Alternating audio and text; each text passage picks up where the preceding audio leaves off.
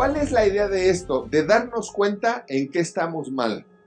Ahora, ¿por qué necesitas saber en qué estás mal? Porque si no sabes en qué estás mal, no lo vas a poder cambiar. Y si no cambias, no hay mejoría. Si no cambias, no hay mejoría. ¿Para qué vas a ver al médico?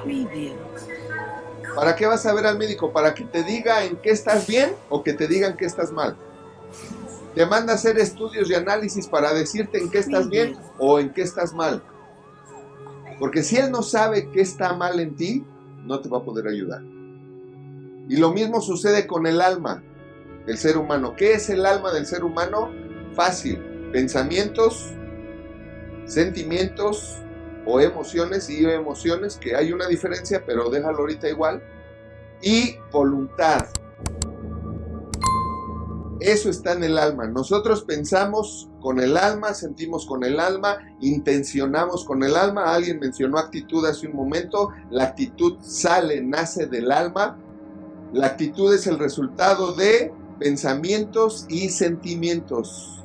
Sentimientos que fueron generados por pensamientos y crearon una actitud que es una intención para contigo y para con la vida, contigo y para con los demás.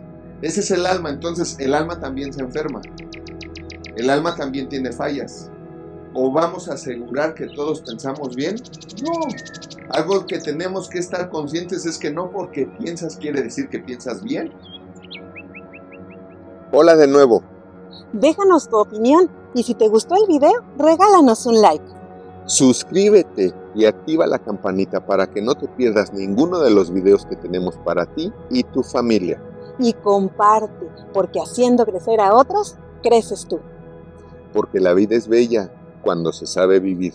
Nos vemos la próxima.